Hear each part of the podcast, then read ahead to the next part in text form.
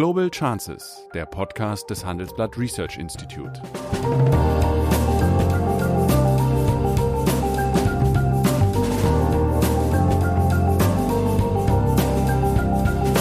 Der ehemalige Außenminister analysiert zusammen mit Professor Bert Rürup die geopolitische Lage, exklusiv für den Chefökonom, den Newsletter von Professor Rürup. Bei uns wissen wir immer ganz genau, welche individuellen Rechte der Einzelne hat.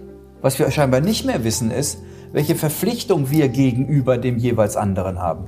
Und also medizinisches und Pflegepersonal einzusetzen, ohne alles dafür zu tun, dass der Patient, der Betreute, der Mensch, der mit ihnen Kontakt hat, keine Angst haben muss, da angesteckt zu werden. Das halte ich für das Normalste der Welt.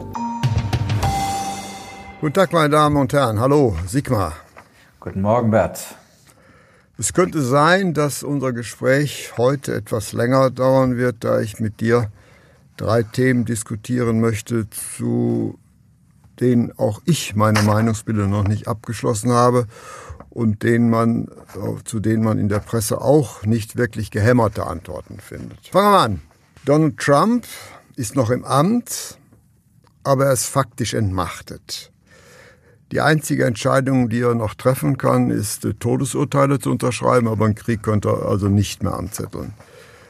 Die einen sagen, ja, die Institutionen haben dann doch gesiegt und der Zwang zur Mitte, dem auch äh, Republikaner unterworfen sind, haben letztlich dazu geführt, dass äh, Donald Trump jetzt äh, Klagen konfrontiert ist, aber faktisch schon aus dem Amt ist, bevor er entlassen worden ist.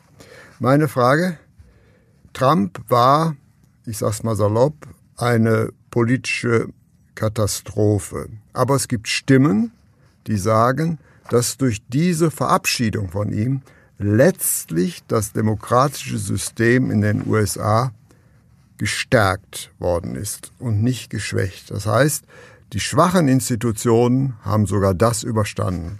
Was ist deine Ansicht dazu? Ja, ich hadere ein bisschen mit der Fortsetzung der Fehler der Beurteilung der USA in den letzten Jahren, denn wir haben die ganze Zeit über Donald Trump geredet. Das war ja auch so schön einfach, er hat ja Anlass dafür geboten. Und wir haben überhaupt nicht über die Frage geredet, was ist eigentlich los in den USA und warum hat er so viel Unterstützung? Und nur mal, um zu zeigen, warum im Grunde die USA und der Rest der Welt Glück gehabt hat. Es sind, glaube ich, insgesamt 44.000 Stimmen in einigen Staaten zusammen, die dazu geführt haben, dass Joe Biden im Electoral College eine relativ große Mehrheit hatte, denn die absolute Mehrheit der Stimmen bringt ja noch gar nichts. Mhm. In wenigen Staaten hätte die Veränderung um 44.000 Stimmen dazu geführt, dass es äh, in, bei den Wahlmännern eine Pattsituation 279 zu 279 mhm. gegeben hätte. Wenn man dann weiß, dass die Republikaner kurz davor waren, die Mehrheit im Repräsentantenhaus zu bekommen, da muss man sich mal vorstellen, in welcher Lage wir jetzt wären. Dann würden die Republikaner die vielen Abgeordneten, aber auch die Senatoren, die versucht haben, bis zuletzt die Wahl zu verhindern oder die bis zuletzt und bis jetzt immer noch erklären, die Wahl sei gefälscht gewesen, in welcher Lage die jetzt wären. Die USA wären in einer finsteren Verfassungskrise und die Institutionen wüssten gar nicht, wie sie das lösen sollten. Ich sage das deshalb, weil dieser Blick, jetzt wird alles gut, weil Trump weg ist, den teile ich überhaupt nicht. Äh, und den teilt ja offensichtlich auch Joe Biden nicht. Äh, denn ähm, nicht nur, dass das Land nach wie vor geteilt ist, äh, über 70 Prozent der Anhänger von Trump glauben wirklich, die Wahl sei gestohlen worden. Aber selbst wenn man nicht auf die Wahl schaut, sondern sich ein bisschen anschaut, was in den letzten Jahren in den USA passiert ist, dann merkt man, dass die äh, demokratischen Institutionen massiv erodiert sind und in der Bevölkerung an Legitimität verloren haben. Wir hatten äh, die Okkupation äh, in Wisconsin äh, im State House äh, schon 2011. Wir hatten äh, den Versuch, den Senat, die Gebäude des Senats zu okkupieren in der Zeit der Proteste gegen die Ernennung des Richters Brett Kavanaugh und den Anhörungen dazu. Wir hatten Gewalt und Besetzungsversuche in der Bannmeile in Seattle im Capitol Hill, also im regionalen Parlament. Wir hatten die Aufstände rund um Black Lives Matters und die Gegenproteste. Und wir hatten jetzt am Ende sozusagen der Versuch, äh, die gesamte Wahl zu delegitimieren. Ich glaube, man darf nicht nur auf Donald Trump und nicht nur auf das Einzelergebnis schauen, sondern es gibt in den USA Erscheinungen, mit denen die Vereinigten Staaten in ihrer gesamten Geschichte nicht konfrontiert, nicht waren. konfrontiert waren. Und es mhm. wird unglaublich viel Arbeit kosten, die Legitimität der Institutionen wiederherzustellen. Mehr als 70 Prozent der Anhänger Trumps glauben, dass Joe Biden ein illegitimer Präsident ist. Gut, aber wenn man äh, jetzt wirklich ein, ein Impeachment-Verfahren durchsetzen würde, könnte er sich doch noch umso mehr als Märtyrer instrumentalisieren oder herausstellen. Also ist es nicht wirklich so, dass äh, letztlich, wenn er nicht mehr im Amt ist, doch wiederum, weil es ein Zwei-Parteien-System ist, bei beiden Parteien doch ein gewisser, sagen wir mal, Zwang zur Mitte ausgelöst wird. Und also man kann die Frage stellen, äh, aber das ist schwierig aus dem, aus dem Ausland das zu beurteilen ob es klug ist, ihn jetzt zu impeachen. Das, ja. das Ziel ist ja ganz eindeutig, äh, ihm ein Verbot aufzuerlegen, in vier Jahren zu kandidieren. Darum geht's ja, ja. Äh, ihn nicht zurückkommen zu lassen. Und da gibt's auch in der Republikanischen Partei Leute, die das verhindern wollen. Das eigentliche Problem bei der Debatte, wie entwickelt sich das politische System, ist, dass die Republikaner sich entscheiden müssen. Das ist ja kein Problem der Demokraten, sondern die Republikaner sind von Trump quasi der, der, der Titel der Republikaner in Amerika heißt ja GOP, Grand Old Party. Die Republikaner sind ja weitgehend zerstört worden. Er hat unglaublich viele seiner radikalisierten Anhänger in Ämter gebracht und hat Moderate und traditionell Konservative rausgedrängt.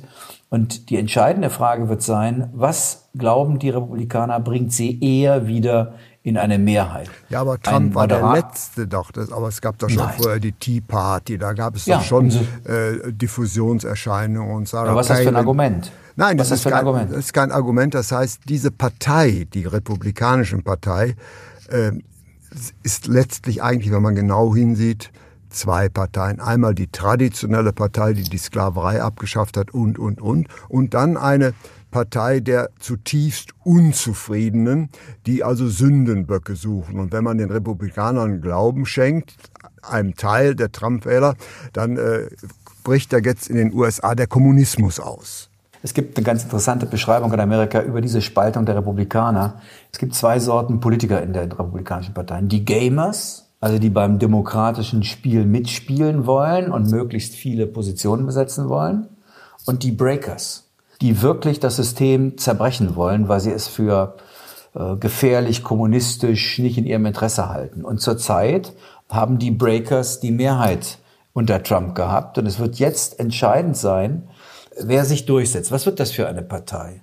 Wird das wieder eine Partei, um in dieser Begrifflichkeit zu bleiben, der Gamers, also diejenigen, die das politische Spiel als Wettbewerb, als Wettbewerb äh, spielen, oder die Breakers, die eigentlich Feindschaft im politischen System erleben. Das ist nicht entschieden. Äh, und davon wird es stark abhängen. In unserem Parteiensystem würde das eigentlich normalerweise zu einer Spaltung führen.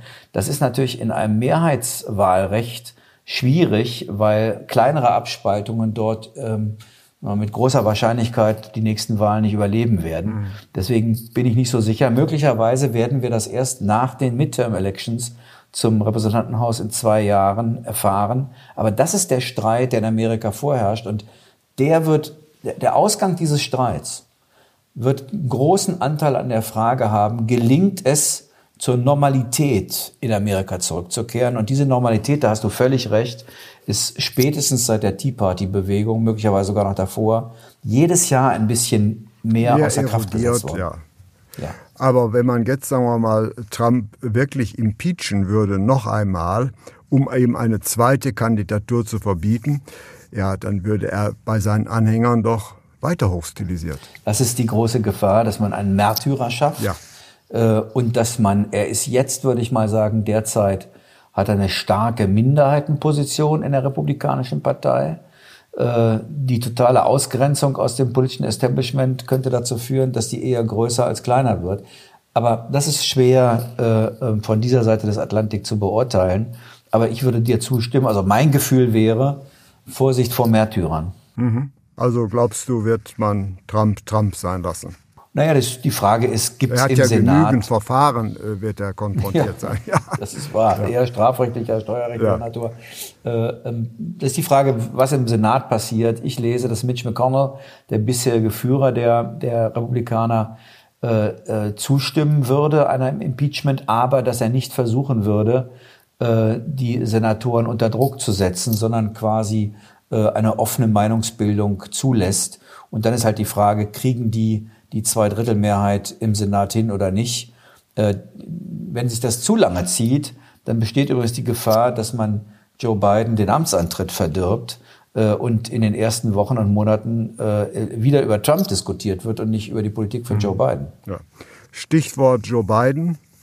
Wird er über die volle Distanz gehen oder wird er nach einem halben Jahr überleiten? Ja, um der Partei eine mühsame Kandidatensuche zu ersparen? Nein, das glaube ich nicht. Also das ist ja ähm, hier oft schon debattiert worden, äh, manchmal mit so versteckten Hinweisen auf sein Alter. Äh, ich bin ja jemand, der äh, viele Jahrzehnte politische Ämter angestrebt hat. Und Na sowas.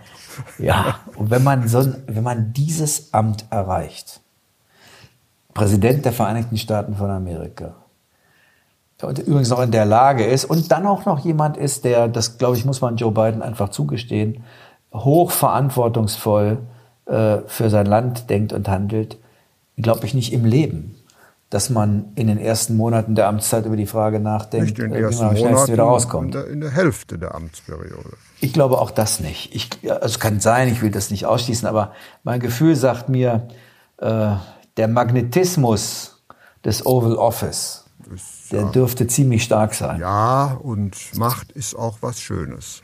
So ist es. Das ein, viele reden ja über die Frage, Macht sei gefährlich. Ich finde viel gefährlicher so Ohnmacht. Ja, ja ist auch, für den Betroffenen äh, das, unangenehmer. Ja. ja. So ist es ja. Ja, nach den aus, diesem Ausflug in die große internationale Politik, äh, ein Ausflug äh, in die Niederung der deutschen Politik. Ich glaube, wir sind uns einig, so richtig toll ist die Corona-Politik nicht. Jedenfalls lassen die Erfolge auf sich warten. Wir haben den Lockdown verlängert, die Zahlen kriegt man nicht in den Griff. Und jetzt liegen ja zwei Vorschläge auf dem Tisch. Da würde ich gerne mit dir drüber reden. Einmal äh, Hubertus Heil möchte das Recht auf ein Homeoffice durchsetzen, um eben die Infektionsgefahren, die im Arbeitsalltag doch äh, da sind, äh, zu verhindern. Und Markus Söder möchte eine Impfpflicht einführen für das Personal in den Pflegeeinrichtungen, um zu verhindern, dass insbesondere die vulnerablen Alten infiziert werden. Wobei interessant ist, in den letzten Wochen äh, sind die Infektionsraten bei den Alten deutlich zurückgegangen, aber die Mittelalten sind dran. Also eigentlich zwei Fragen. Recht am Homeoffice und Impfpflicht für das Pflegepersonal oder möglicherweise eine gänzliche Impfpflicht. Interessant ist, ähm, Gesundheitsminister Spahn hat letztlich sein Verbleiben im Amt damit verknüpft, dass es keine Impfpflicht gibt. Also so dezidiert, dass sich ein Politiker so dezidiert festlegt, ist eigentlich ungewöhnlich, aber er hat es getan. Aber ich frage äh, Sigmar Gabriel zu beiden Vorschlägen. Also zunächst mal neun Monate vor der Bundestagswahl äh, sein Amt damit zu verknüpfen, dass ein bestimmtes Gesetz nicht kommt, ist relativ einfach, äh, weil es natürlich dafür sowieso keine Mehrheit gibt im Deutschen Bundestag. Also äh, insofern würde ich jetzt das, den Mut des Gesundheitsministers nicht äh, ähm, Na, man weiß es nicht, wie, wie das Virus sich verhält. Nein, ich glaube, das äh, würde schon auch verfassungsrechtlich ja, große Probleme bringen. Ich finde in der Tat, dass die, ähm, selbst wenn man unterstellt, dass das eine Sonderlage ist und vieles nicht vorhersehbar ist, ich finde, das muss man machen. Trotzdem. Über welche Frage äh, reden wir jetzt? Über Homeoffice oder Impfpflicht? Na, ich ganz, ganz generell also. erstmal über die Frage, was da los. Mhm. Äh, glaube ich, dass doch massive äh, Unterlassungssünden begangen ja. wurden. Ich begreife nicht, warum wir zwar den Unternehmen massiven wirtschaftlichen Schaden zumuten, aber nicht bereit sind, den Datenschutz äh, aufzuheben, damit wir endlich eine anständige Datenverfolgung hinbekommen äh, bei den Infektionen und die App zur Verpflichtung machen und die Ärzte dazu verpflichten, eine Infektion da einzutragen. Äh, das Zweite ist, ich begreife nicht, warum man über Monate hinweg keine Schutzkonzepte für Alten- und Pflegeheime und für Schulen entwickelt hat. Und drittens, ich finde es richtig, den Impfstoff über Europa zu beschaffen. Aber das äh, ist ja, schließt ja nicht aus, dass man mal guckt, ob bei diesem Beschaffungsprogramm die Wahrscheinlichkeit groß oder klein ist, dass man genug Impfstoff bekommt, um dann nachzusteuern und Druck zu machen und Geld zur Verfügung zu stellen. Also das ist schon relativ schlecht gelaufen in dieser zweiten Frage. Nur nützt es nichts, darüber jetzt einen großen Streit anzufangen. Zu den konkreten äh, äh, Fragen. Erstens, bei dem Thema Homeoffice ist es ja interessant, wie der Arbeitsminister seine Argumentation gewechselt hat. Vor ein paar Monaten hat er das noch mit Blick auf Arbeitnehmerrechte getan. Mhm. Äh, da ging es noch gar nicht um die Pandemie, sondern da merkte man, das Homeoffice setzt sich durch und jetzt sollten sozusagen äh, das Recht auf Homeoffice, ähm, das lange vor der Pandemie von seinem Staatssekretär mal vorgeschlagen worden ist im Rahmen sozusagen einer Modernisierungsdebatte, äh, dann ins Gesetz bleibt. Ich habe das damals schon für verrückt gehalten, weil ich glaube, ob ein Homeoffice geeignet ist oder nicht geeignet ist, jetzt mal außerhalb von Pandemiezeiten, das können Arbeitnehmerinnen und Arbeitnehmer und Arbeitgeber alleine besser entscheiden. Wenn man was gesetzlich regeln will, dann muss man reinschreiben, dass darüber äh, in mitbestimmten Unternehmen äh, sozusagen die Möglichkeit besteht, eine Mitbestimmung herbeizuführen. Aber das muss man doch den Tarifvertragsparteien, den Betriebsräten, den Arbeitgebern überlassen. Der Staat hat überhaupt keine Ahnung davon, an welcher Stelle das sinnvoll ist und wo nicht. Jetzt wird das mit Pandemieargumenten zusammengebracht. Ich persönlich glaube, dass wenn man das wirklich will, dann können sie je, kann, kann der Staat jeden Betrieb, von dem er ausreichend Belege hat, dass von dort Infektionsgefahren ausgehen, auf der Basis des Infektionsschutzgesetzes schließen. Ja, es geht ja äh, nicht Davon, um den Betrieb. Das heißt, wenn ich ein Recht auf Homeoffice habe, äh, verhindere ich natürlich die Ansteckungschancen, äh, weil ich nicht mehr in öffentlichen Verkehrsmitteln muss und, und, und, und. Das heißt, ich habe schon eine deutliche Reduzierung der, sagen wir mal, Infektionsmöglichkeiten. Naja, also die, die schärfste Waffe ist erstmal zu sagen, von dort gehen Infektionen aus, ich lege das still. Äh, oder ja. ich äh, schränke, ja, dann, dann, muss nämlich der Staat bezahlen. Mhm. Dann ist es kein, wenn ich dann den Unternehmer dafür zwinge zu sagen, du darfst nicht aufmachen oder du dann darfst deine Leute nicht ins Büro. Entschädigen, ja. Ja, und das geht nach dem Infektionsschutzgesetz durchaus. Äh, Hubertus Heil, der Arbeitsminister, hat ja mal einen Vorschlag gemacht, Homeoffice-Recht vier Tage im Monat oder im Jahr, ich weiß es gar nicht mehr. Äh, da, da, da fragt man sich, was soll das bei der Pandemie helfen? Ich glaube, hier wird jetzt sozusagen die Verschärfung der Pandemie soll genutzt werden, instrumentalisiert werden, um dieses schräge Gesetzvorhaben voranzubringen. Ich halte davon gar nichts. Ich halte allerdings eine Menge davon, dass man das Infektionsschutzgesetz da anwendet, wo dafür Anlass besteht, oder beziehungsweise und dass man äh, äh, den Tarifvertragsparteien und auch den Betriebsräten die Möglichkeit gibt, Verhandlungen mit dem Arbeitgeber einzuführen, äh, äh, in welchem Umfang, in welcher Qualität, unter welchen Bedingungen Homeoffice möglich wird. Aber dass der Staat auch nur im Ansatz Ahnung davon hat, wie flächendeckend das vernünftig oder unvernünftig gehandhabt werden kann, das glaube ich nicht. Und es zeigt eine Tendenz, ich bin nur Sozialdemokrat, aber es zeigt eine Tendenz zu glauben, dass sozusagen alles, was von oben und vom Staat kommt, äh, vernünftig ist. Ich glaube, dass der Staat bestimmte Dinge besser kann als Unternehmen, aber dazu gehört nicht äh, die, die Schaffung von vernünftigen Arbeitsbedingungen. Das können Arbeitgeber und Arbeitnehmer besser. Und deswegen gibt's auch Koalitionsfreiheiten in Deutschland. Also ich habe große Skepsis zu diesem Gesetz. Also siehst du da Anders ist es, eher drin ja. den Versuch von Hubertus Beil mit den Gewerkschaften einen gewissen Schulterschluss zu machen, weil dieser Vorschlag kommt ja aus diesem Lager.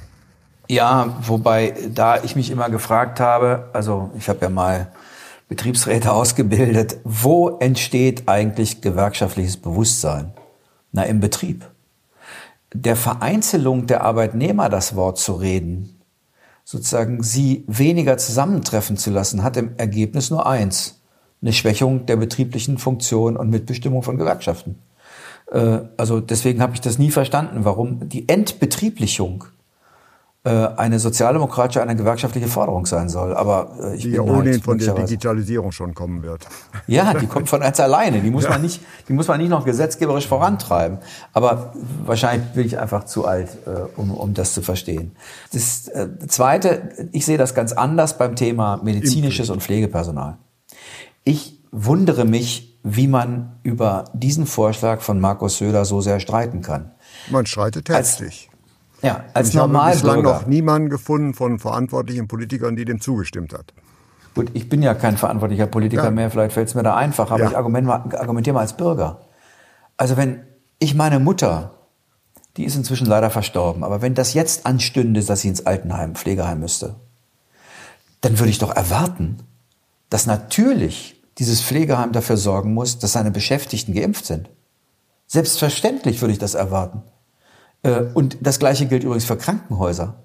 Äh, Und wie wollen wir eigentlich Skeptiker in der Gesellschaft von der Notwendigkeit des Impfens überzeugen, wenn wir das nicht mal bei Pflegepersonal und medizinischem Personal durchsetzen können? Okay, also Karl Lauterbach ist ja wirklich nicht unbedingt jemand, der äh, Angst vor Rigidität hat. Und Karl Lauterbach ist dezidiert gegen eine Impfpflicht fürs Pflegepersonal, weil er, das, weil er sein Argument ist, dann würden äh, die Betreuungschancen der dort äh, ja, zu Behandelnden deutlich verschlechtern. Das Risiko würde dadurch größer und nicht kleiner. Ja, das äh, Argument verstehe ich nicht, weil ich glaube, dass die weit überwiegende Mehrzahl der Beschäftigten das machen würde.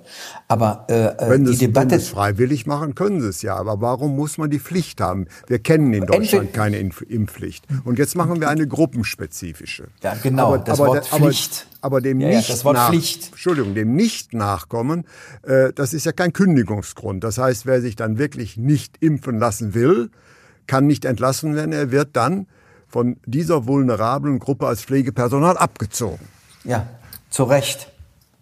Zu Ja, Recht. aber die Entweder wir Situation haben, es, ja gibt noch besser. Mhm. nur zwei Möglichkeiten. Entweder wir haben eine lebensbedrohliche Krise in Deutschland, dann ist es doch das Normalste der Welt, dass die, die sozusagen pflegerisch oder medizinisch mit dieser Krise umgehen können, selber geschützt sein müssen und von ihnen keine Gefahr ausgehen darf. Oder wir haben diese Krise nicht, dann können wir uns aber auch ganz andere Dinge sparen. Ja, das wäre also Mein- eine gruppenspezifische Impfpflicht. Nun ja, das äh, Nein, eine berufsspezifische, weil das für mich normal wäre. Übrigens, ich, ich lasse auch nicht jeden in den Polizeidienst, der muss gesund sein, sonst darf er da nicht rein. Es ist ja nicht so, dass es sozusagen keinerlei Berufsvoraussetzungen gibt.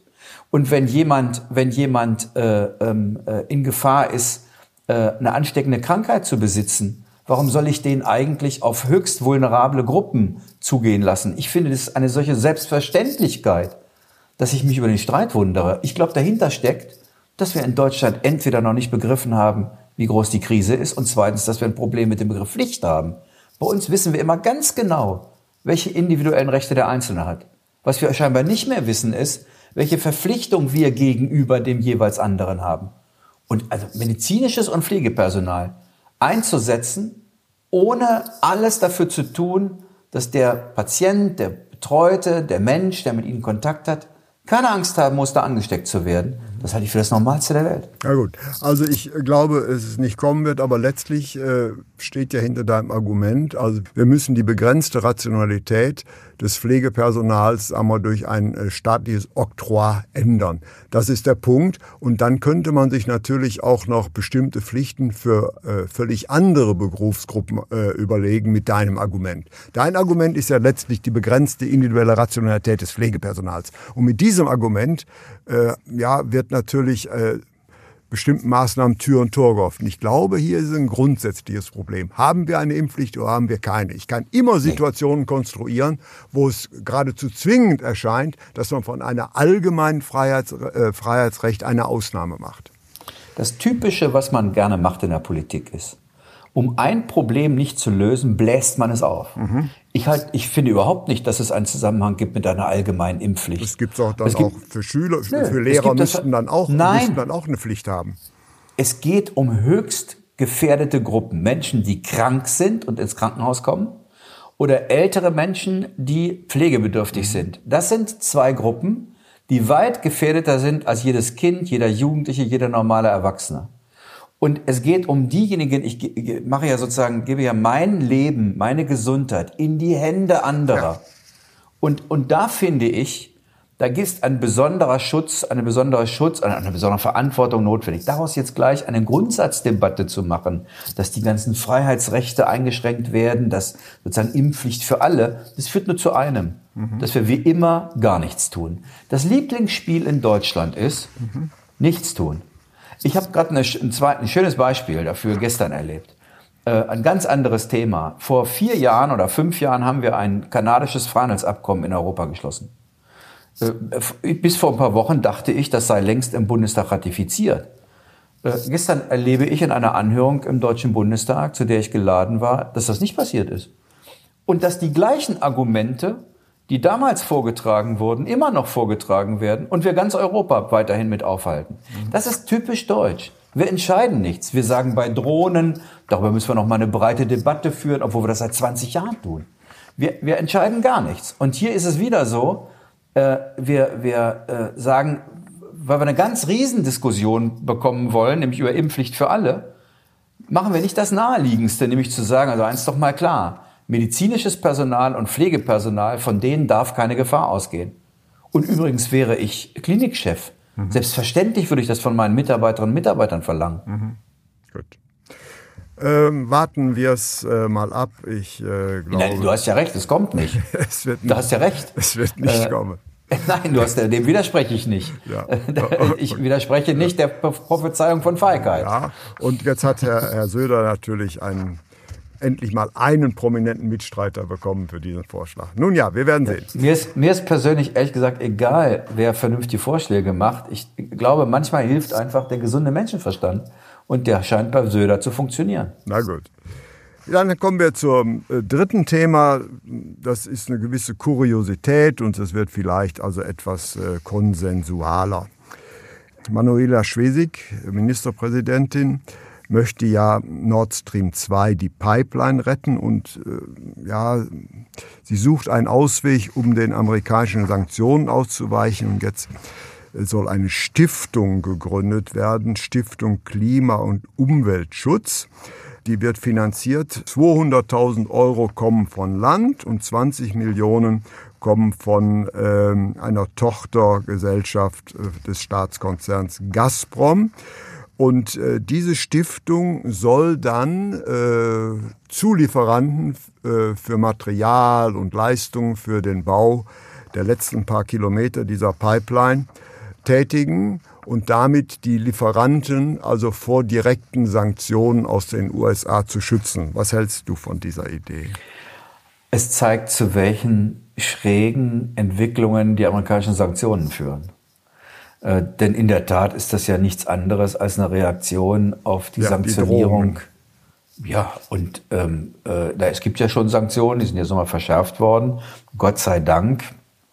Darauf setzt, glaube ich, auch die Bundesregierung. Äh, Gott sei Dank ist bei der letzten Verschärfung der Sanktionen gesagt worden, die sollen erst in Kraft gesetzt werden nach Konsultation mit den Verbündeten. Das ist zwar auch ein schwammiger Begriff, aber immerhin, immerhin. Und meine Hoffnung ist, dass das passiert, was unter Ronald Reagan mal passierte. Äh, es ist ja nicht das erste Mal, dass es Sanktionen gibt gegen eine russisch-deutsche Pipeline. Die erste Mal hatten wir 1962 gegen das Mannes, nee, gegen das Erdgasröhrengeschäft. 1980 gegen das Mannesmann-Röhrengeschäft und dann kam Ronald Reagan und wurde Präsident. Der war damals der Führer der, der, des Antikommunismus. Er hat erklärt, in Moskau, da sitzt das, der, der Satan, das Reich des Bösen. Und was machte der? Der hob die Sanktionen auf gegen, die, gegen das Geschäft. Warum? Weil er gesagt hat, ich habe so viel gemeinsame Interessen mit den Deutschen und den Europäern. Warum soll ich eigentlich wegen einer Pipeline... Verkämpfe ich mich nicht. So ist es. Und ich glaube, das finde ich wäre der richtige Weg, wenn die Bundesregierung eine möglichst breite Kooperation in Energie- und Klimafragen äh, den USA anbietet, die übrigens dazu führen wird, dass unser Gasverbrauch sinkt. Der muss sinken, mhm. wenn wir die Klimaziele ja. erreichen wollen. Und dass die es äh, dann durchwinken. Und das wäre meine Hoffnung. In der Zwischenzeit versucht die Ministerpräsidentin von Mecklenburg-Vorpommern über so einen Umweg den Weiterbau zu ermöglichen. Mein Rat wäre, nicht so zu tun, als ginge es um Klimaschutz. Das ist ja das gewesen, wo sozusagen die Umweltverbände äh, protestiert haben, weil natürlich jeder weiß, dass es ein Instrument ist zur Durchsetzung von Nord Stream 2. Das ist übrigens auch nichts Ehrenrühriges, das kann man öffentlich sagen. Äh, ich würde mich jetzt nicht hinter dem Klimaschutzargument verstecken. Es geht um Arbeitsplätze. Ja, es geht um, es geht um die ökonomischen Interessen der Bundesrepublik Deutschland. Ja, und auch des Bundeslandes. Auch das, aber das ist, doch, mal, da ist doch der Landungshafen. Ja, ich würde mal sagen, wenn, wenn es nur um MacBomb ginge, dann wäre die Pipeline wahrscheinlich längst gestorben. Aber hier geht es darum, ja. dass übrigens nicht nur deutsche, sondern viele europäische Unternehmen äh, einfach in der Liberalisierung des Gasmarktes, den wir mal hatten, äh, gesagt haben, wir wollen äh, selbst äh, entscheiden, von wem wir unser Gas beziehen. Das wollten wir in Europa. Wir wollten in Europa vor ein paar Jahr, vor, glaube ich, 10 oder 15 Jahren haben wir angefangen, haben gesagt, mhm. wir liberalisieren den Gasmarkt, es soll keine politischen Eingriffe mehr geben. Wir machen ein Rahmenwerk und in diesem Rahmenwerk sollen Unternehmen selbst entscheiden, von wem bestellen sie ihr Gas. Das ist ihr Risiko mhm. Und nicht unseres. Und daraufhin ist der, das Gasnetz in Europa miteinander verbunden mhm, worden, ja, ja. vermascht sodass zum Beispiel der Ausfall der Förderrichtung aus einer Richtung ersetzt werden kann durch das Einspeisen woanders. Und eigentlich geht es aus meiner Sicht darum, diesen Riesenfortschritt der Liberalisierung des Gasmarktes beizubehalten und nicht politisch zu intervenieren, jedenfalls dann nicht, wenn sich alle Partner an die europäische Rahmengesetzgebung halten. Und das tut Gazprom. Im Klartext, du setzt äh, darauf, dass also dieses Projekt einer der Tagesordnungspunkte sein wird, wenn äh, Frau Merkel ihren ersten Besuch bei Herrn Biden macht. Ja, das geht gar nicht anders, weil Demokraten wie Republikaner das Projekt für falsch halten. Genau. Ja, das, das ist wahr. Gleichzeitig äh, waren die USA aber bereit, statt Öl aus Venezuela Öl aus Russland zu kaufen, mhm. ungefähr zur gleichen Summe Geldes, um die es hier bei Gas geht. Und im Übrigen, in Osteuropa gibt es ja viel Protest gegen diese Gasleitung. Ja. Aber wenn russisches Gas durch die Jamal-Pipeline fließt, die dann durch Polen geht, dann ist es gutes Gas. Ja, weil dafür weil's, Zahlungen an Polen bringt. gemacht. Ja. ja, und deswegen, deswegen finde ich, eine ehrliche Debatte wäre ganz gut. Was ist dein Tipp? Ich glaube, dass das fertiggestellt werden wird. Herzlichen Dank, eine klare Antwort. Bis zum nächsten Mal. Alles Gute. Tschüss. Die relevantesten Wirtschaftsnachrichten des Tages und ihre Auswirkungen auf die Finanzwelt. Darüber sprechen wir mit CEOs, Unternehmern, Spitzenpolitikern und Handelsblattkorrespondenten in aller Welt. Wir, das sind Mareike Müller, Lena Bujak und Mary Abdelaziz Ditzo. Und unser Podcast heißt Handelsblatt Today. Den gibt es übrigens am 15. Januar bereits zum 100. Mal. Interessiert? Dann hören Sie doch einfach mal rein. Wir freuen uns auf Sie. Mehr dazu unter handelsblatt.com/today und in den Show Notes.